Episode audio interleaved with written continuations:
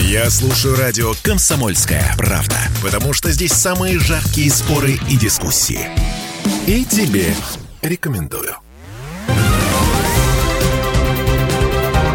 Парламентский вестник Ставрополья. Здравствуйте. Эфир радиостанции «Комсомольская правда» продолжает парламентский вестник Ставрополья. У микрофона Анна Ивершин. Сегодня у нас в гостях председатель Комитета Думы Ставропольского края по бюджету, налогам и финансово-кредитной политике Иван Ковалев. Иван Иванович, здравствуйте. Ну, добрый день. Бюджет Ставропольского края в течение этого года несколько раз пересматривали, корректировали. Каких сфер изменения внесенные коснулись и а, в каких направлениях увеличивали финансирование, главное, главное, за счет каких средств это удалось сделать. Ну, вы знаете, вначале я хотел бы сказать, что э, изменения, которые у нас происходят в главном документе бюджетном Ставропольского края, это нормально. Потому что изначально принятые решения в начале года по бюджету, они жизнью корректируются и политической обстановкой, и экономической, и изменения в законодательных актах Российской Федерации. Поэтому мы эту работу динамично проводим и считаем, что это правильно и по-другому просто нельзя. Ну, а в своей сути, на самом деле, изменения за этот период девятимесячный с небольшим они происходили. И э, в основном, да не в основном, а однозначно в увеличение доходной части бюджета и увеличение расходной части бюджета. При э, этом сам дефицит бюджета, который был изначально запланирован, он не меняется, остался в тех же параметрах. Это обусловлено всеми техническими финансовыми инструментами, которыми владеет Министерство финансов Старопольского края. Это тоже нормально. Так вот, увеличение доходной части бюджета за этот период, изменения в совокупности, они составили примерно 14 с лишним миллиардов рублей. И расходная часть увеличилась, соответственно, на почти 20 миллиардов рублей. Что это за изменения? Ну, я обобщенно одним словом бы сказал, что однозначно это направленность социальная всех направлений, которые произошли в сторону увеличения в бюджете и в расходной части.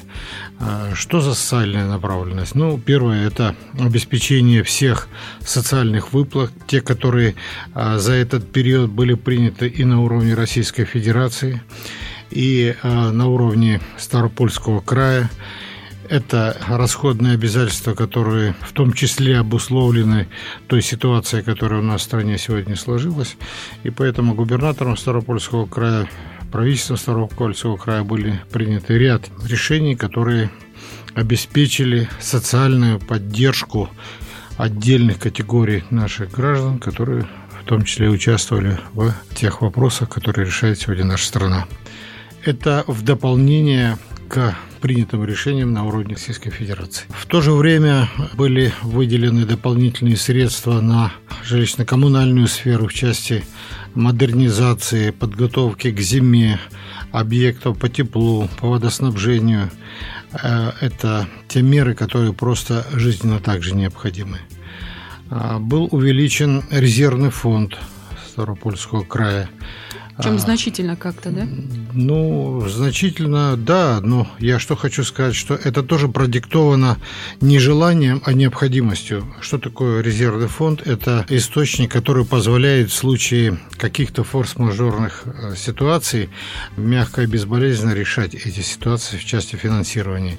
Это правильно, это подушка безопасности, которая она должна быть. Ну и вот совокупность этих направлений, как я сказал, обеспечили вот эти вот цифры. Источник.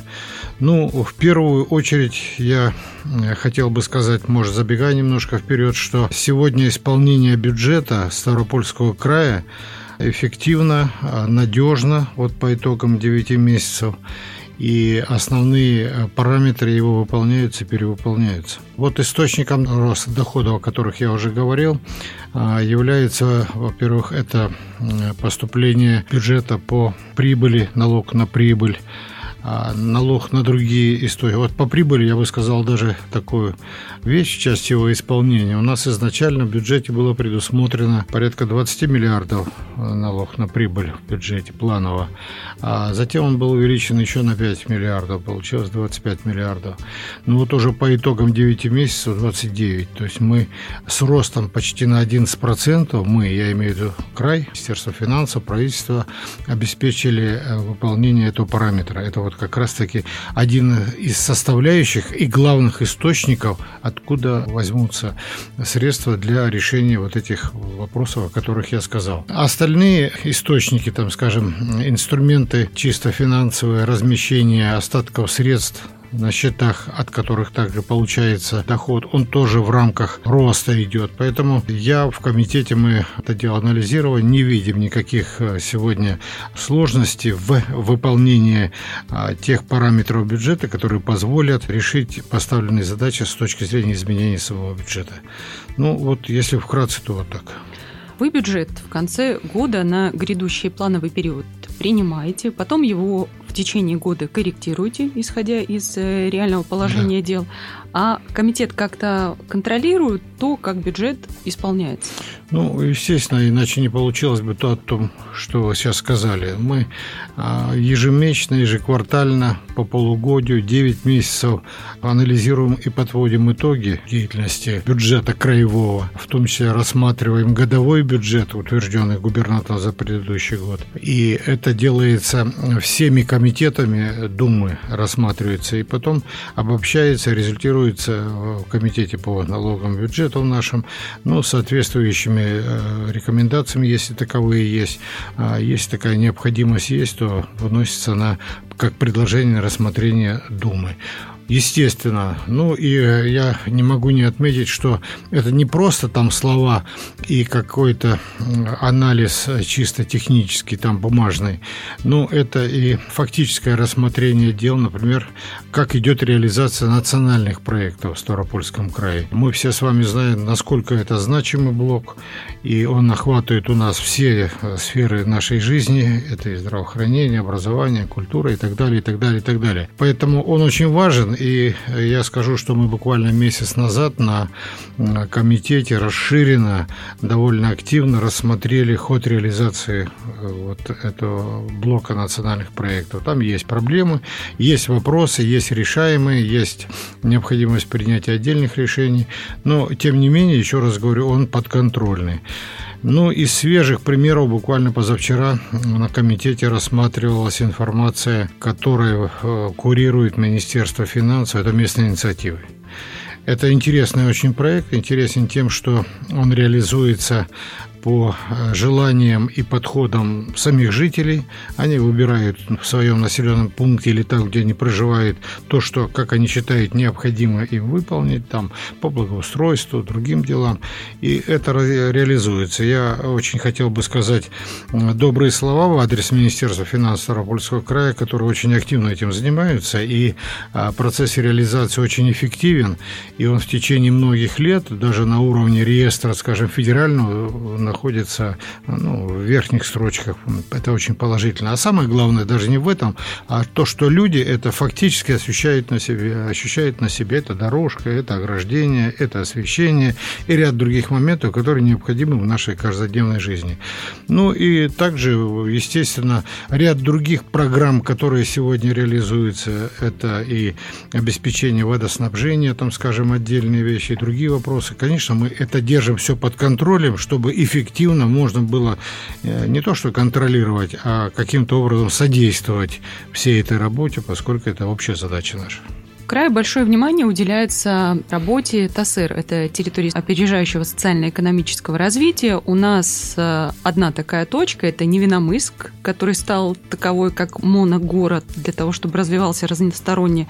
Вот как вы оцениваете, насколько эффективна эта работа? И имеет ли смысл, может быть, есть планы открыть ТАСЭР в каких-то других городах и территориях нашего края? Вы знаете, что бы хотел сказать, что э, ну, то, о чем вы сказали, ТАСЭР один из инструментов развития территории. А, у нас аналогичные инструменты с другими там подходами. Это и технопарки, и агропарки, и курортного плана парки. Это то, что у нас в крае есть уже, то, что намечается и делается. Конкретно, если говорить о территории опережающего развития в городе Нинамыске, да, это тоже один из инструментов. Но он более, э, скажем так, не ограничен, а привязан к тому, что он может быть реализован только в статусе моногорода, коим стал э, город наш Невиномыск. А что такое моногород? Это, во-первых, определенные параметры, э, по которым определяется его статус на федеральном уровне. И потом вот э, возможна реализация такого направления, как территория опережающего развития. Ну, во-первых, уход от зависимости э, экономики города и вообще все жизни, скажем, от одного предприятия, чтобы это было более а, эффективно, и бюджет э, от этого только выигрывал города в новых направлениях. Так вот, учитывая этот э, опыт территории опережающего развития, развиваются новые площадки. Вот сегодня, благодаря очень активной деятельности, во-первых, и мэра города, он очень активно этим занимается, и вообще э, всего руководства. Сегодня более 40 резидентов уже э, на этой площадке территории э, работают, развиваются и дают эффект. А так планово предусматривается создание более 8 тысяч рабочих мест только вот в этом направлении. Что такое рабочие места новые? Во-первых, это новые площадки, это создание всей инженерной инфраструктуры для них и создание определенных производств, определенных территорий опережающего развития развития. И работа этих предприятий, новые рабочие места, соответственно, это экономика, соответственно, это рост бюджета и, конечно, это отдача для города. Это уже чувствуется по городу, который очень активно развивается и э, пример, может быть, для многих других. Что касается тиражирования этого направления, ну, наверное, да, но если говорить только о подходе территории опережающего развития, то, как я вам уже вначале сказал, это условия моногорода. К сожалению, у нас не все города имеют такую форму, где можно получить статус. Но работаем над этим вопросом. Но еще раз говорю, это не значит, что не надо развивать другие инструменты, которые развиваются, о которых я уже сказал. То есть можно опыт технопарков, агропарков Безусловно. расширить? У них другие подходы, там, скажем, по налогообложению, по другим более мягким подходам для инвесторов потенциальных, но в то же время они тоже эффективны. Но так как работает сегодня в Невиномысске, это направление, оно тоже очень эффективно, мы не оставляем возможности опять э, участия наших городов, получения статуса моногородов. Вы уже немножко сказали, но хотелось бы чуть подробнее. Уже можно какие-то предварительные итоги по исполнению бюджета этого года? Года подводить? Три квартала позади. Ну, вы знаете, если э, к этому вопросу подходить э, грамотно с точки зрения финансового подхода, то нет. Почему? Ну, у нас есть 9 э, месяцев итоги, и у нас впереди еще три полных месяца практически работы до конца года. Как я сказал, во-первых, исполнение бюджета идет динамично и штатно, и не вызывает больших сомнений, хотя есть определенные направления, которые, скажем, сложны. Например, область строительства. Но мы э, тоже понимаем, что зачастую основная доля освоения средств в этом блоке – это вот последние месяцы года. Ну, так сложилось, может, по технологии, по другим делам. Поэтому говорить сегодня сегодня о исполнении бюджета годового, ну, наверное, будет не совсем тактично, что ли. Мы, как я вам сказал, подводим итоги помеченные, и вот 9 э, месяцев у нас э, есть прогноз движения за оставшиеся месяцы.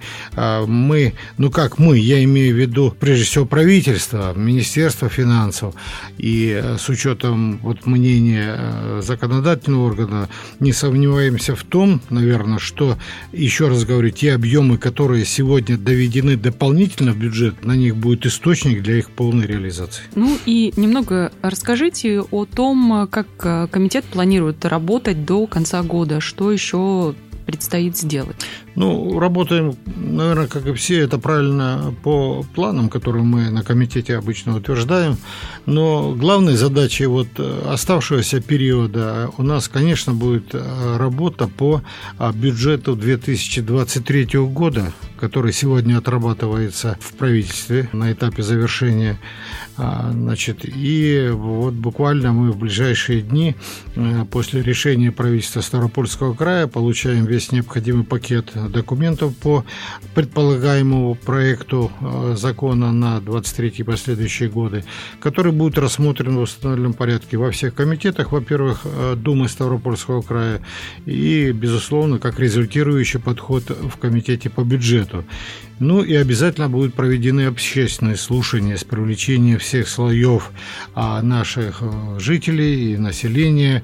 Всех, кто захотят поучаствовать, могут поучаствовать в обсуждении проекта этого бюджета. Поэтому эта работа будет проделана, а потом будет э, выдана рекомендация а, комитета, результирующая Думе Ставропольского края, скажем, принятие Думой этого закона. Так что главная задача у нас сегодня это. Но помимо этого, конечно, есть ежедневные как у всех у нас задачи, это и работа над отдельными обращениями граждан, и работа над законопроектами многими, и по изменению федеральных, и местных.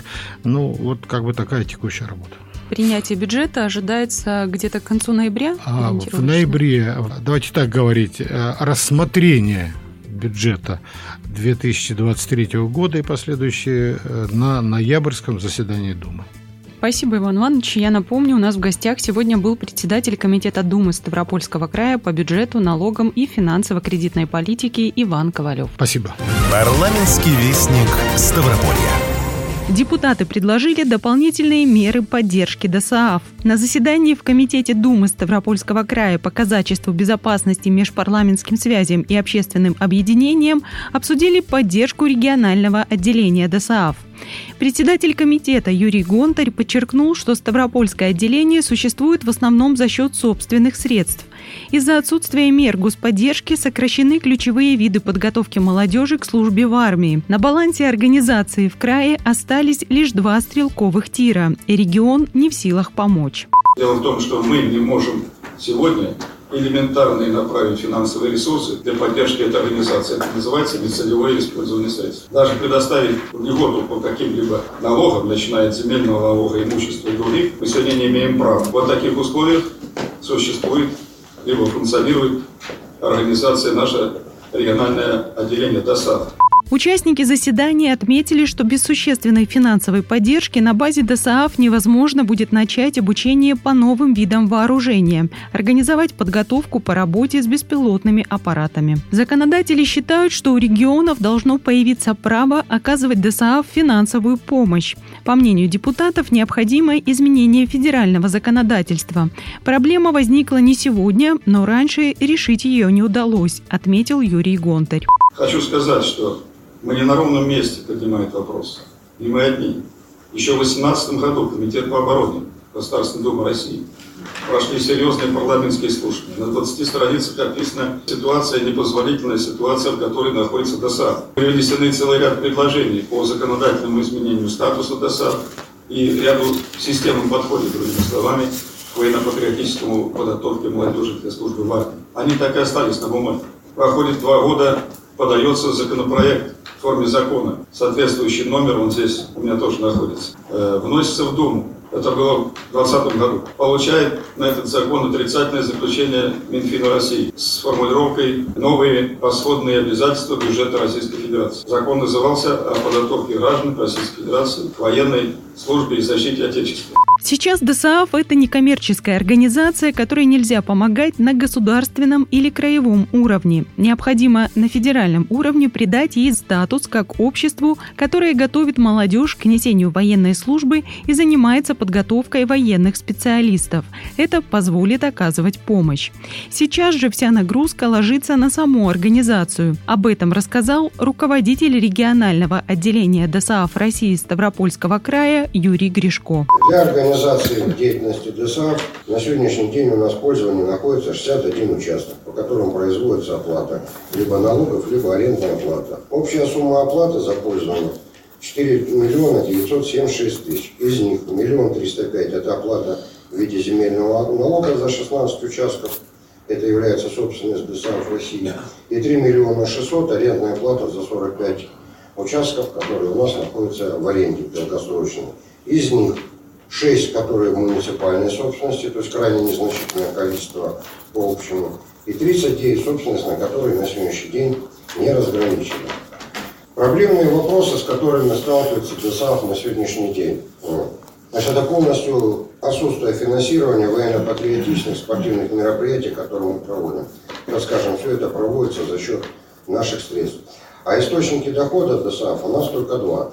Это ведение хозрасчетной деятельности, то есть платные образовательные услуги – и возмещение затрат по подготовке до призывной молодежи по линии Министерства обороны. Депутаты предлагают в качестве региональной меры поддержки рассмотреть вопрос о предоставлении льготной ставки арендной платы за использование земельных участков, находящихся в краевой собственности, и земельных участков, госсобственность на которые не разграничена, а также рекомендовать муниципалитетам рассмотреть возможность предоставления льготной ставки по земельному налогу за использование участков, находящихся в муниципальной собственности. Уже после заседания Юрий Гонтарь отметил важность этой организации и необходимость ей помогать. Речь идет о состоянии и мерах по усилению работы добровольного общества содействия армии и флоту. ДОСАВ в советский период, вы помнят старшее поколение, там готовили ну, практически по всем специальностям, не только по техническим, но и по патриотическому воспитанию и по многим, по стрелковым видам спорта, парашютным видам спорта. Готовили водителей, механиков и многих-многих, снайперов готовили, радистов.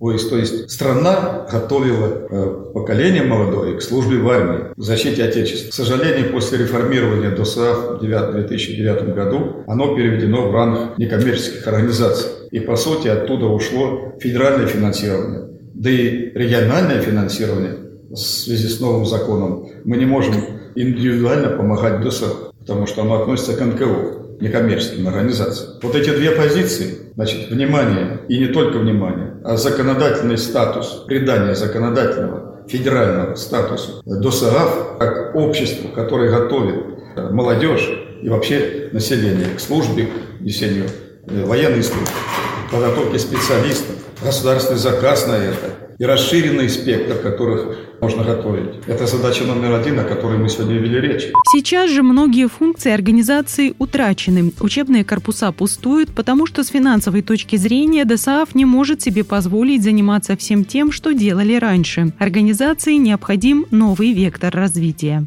Мы э, посмотрим все, что возможно на краевом уровне, но хочу повторить, что согласно бюджетного кодекса, коль ДСААФ выведена в НКО, у края почти нет возможностей оказать. Мы хотим это сделать. Мы хотим помочь в материальной базе, что-то купить, что-то сделать. Но мы не можем нести эти затраты. Об этом и идет речь. Изменение федерального законодательства. Особо председатель комитета Юрий Гонтарь отметил, что Ставрополье не единственный регион, который озабочен таким положением дел. Все поступившие в ходе заседания предложения будут обобщены и детально проработаны для обращения в Совет Федерации. Парламентский вестник Ставрополья. Я слушаю радио «Комсомольская правда», потому что здесь самые жаркие споры и дискуссии. И тебе рекомендую. Парламентский вестник Ставрополья. Краевой Думе предлагают изменить налоговую нагрузку на иностранных работников. На заседании Думского комитета по социальной политике и здравоохранению под председательством Валентины Муравьевой рассмотрен проект регионального закона об установлении на 2023 год коэффициента, отражающего региональные особенности рынка труда на территории Ставропольского края. Этот закон регулирует налогообложение иностранцев, которые работают в крае на основании патента. Сейчас они вносят фиксированные фиксированные платежи по налогу на доходы физических лиц в размере 1200 рублей в сутки. Эта сумма индексируется на коэффициент дефлятор и коэффициент, который отражает региональные особенности рынка труда. Коэффициент дефлятор утверждается приказом Министерства экономического развития России. Законопроект представил заместитель министра труда и социальной защиты населения Ставропольского края Борис Семеняк. На 22-24 годы мы предполагаем, что средняя номинальная начисленная начисленная заработная плата, и она у нас входит в расчетную формулу, на одного работника составит 40 653 рубля. Поэтому считаем налог на доходы физических лиц, они у нас будут равны 5284,9. Поэтому та формула, которая у нас ежегодно используется при расчете регионального нашего коэффициента, 5284 – это среднем налог на доходы, делим на 1200 тот авансовый платеж, который иностранные граждане уплачивают, и делим на российский коэффициент дефлятора. И выходим как раз-таки на 2,2, тот, который предлагаем установить в нашем краевом законе. Таким образом, на Ставрополье на следующий год предлагается коэффициент, отражающий региональные особенности рынка труда, определить в размере 2,2. Такой размер коэффициента позволит приблизить налоговую нагрузку на иностранных работников к нагрузке на граждан России, что будет способствовать конкурентоспособности на рынке труда. Депутаты предлагают усовершенствовать службу спортивной медицины на Ставрополье. Под председательством Валентины Муравьевой состоялось выездное совещание Комитета Думы Ставропольского края по социальной политике и здравоохранению. В рамках посещения Ставропольского краевого специализированного центра лечебной физкультуры и спортивной медицины рассмотрено состояние службы спортивной медицины и меры по ее улучшению. Как было отмечено спортивной медицине Ставрополья уже более 70 лет.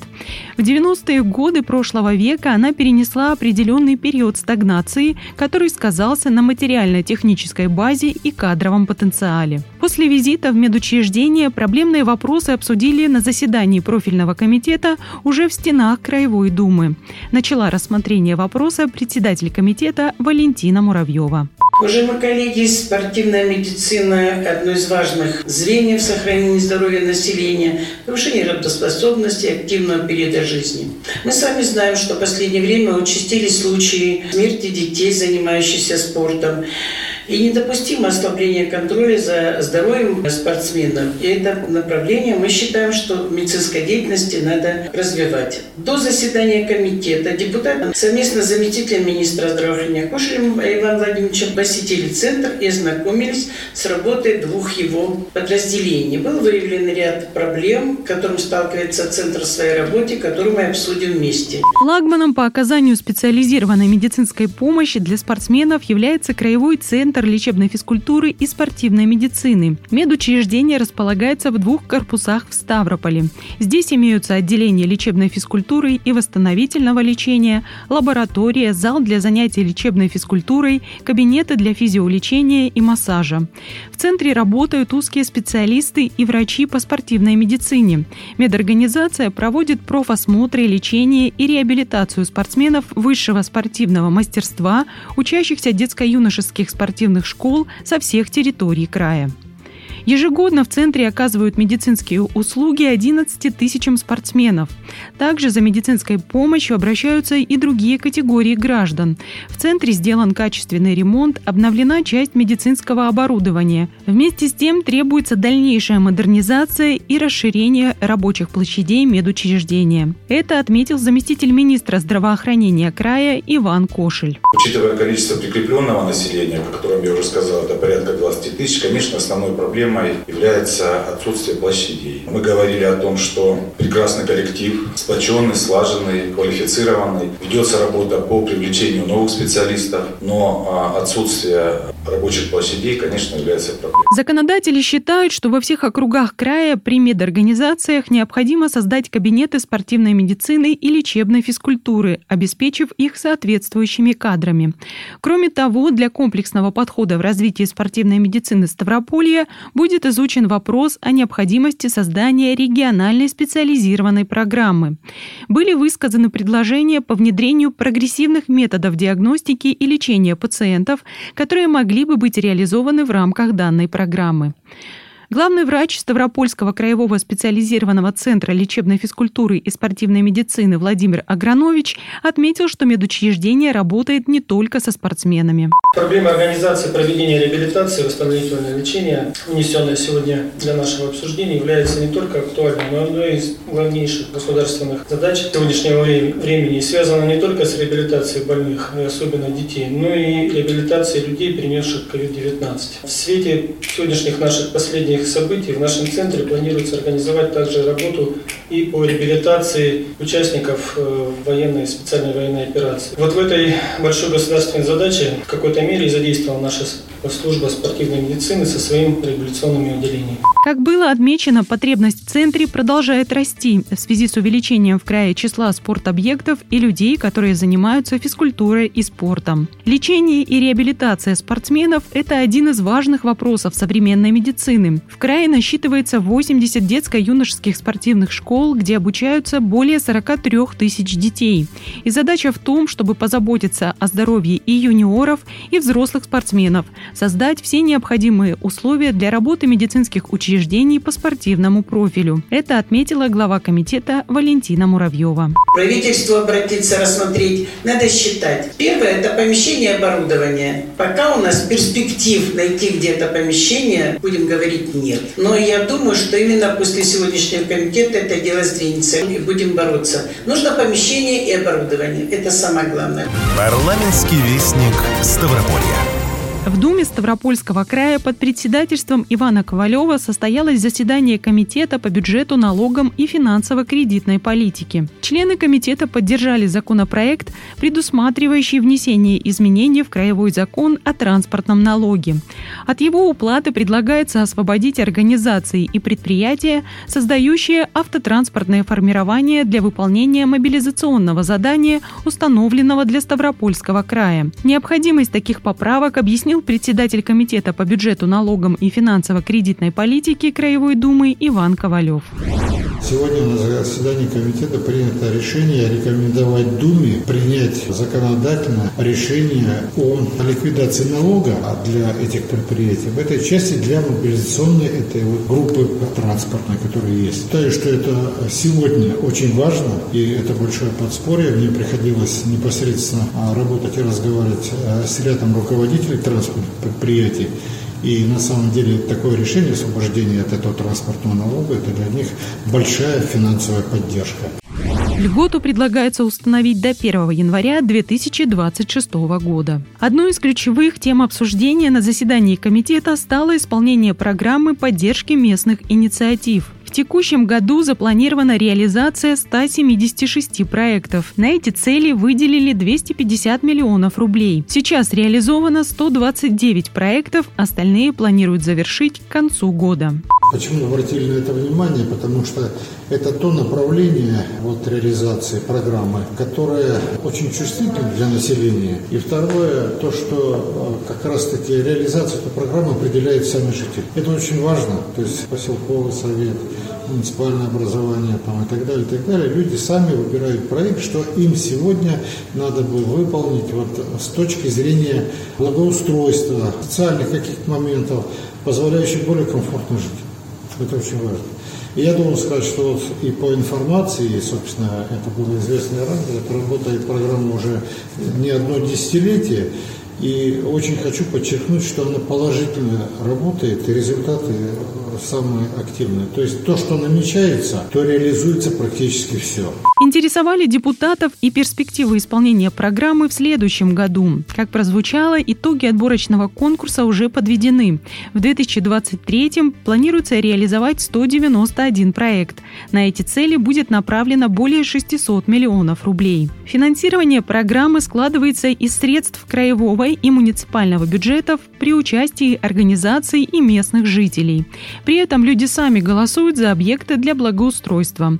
Например, в этом году приоритет отдали благоустройству мест массового отдыха, объектам физкультуры и спорта, а также дорожным работам. Парламентский вестник Ставрополья.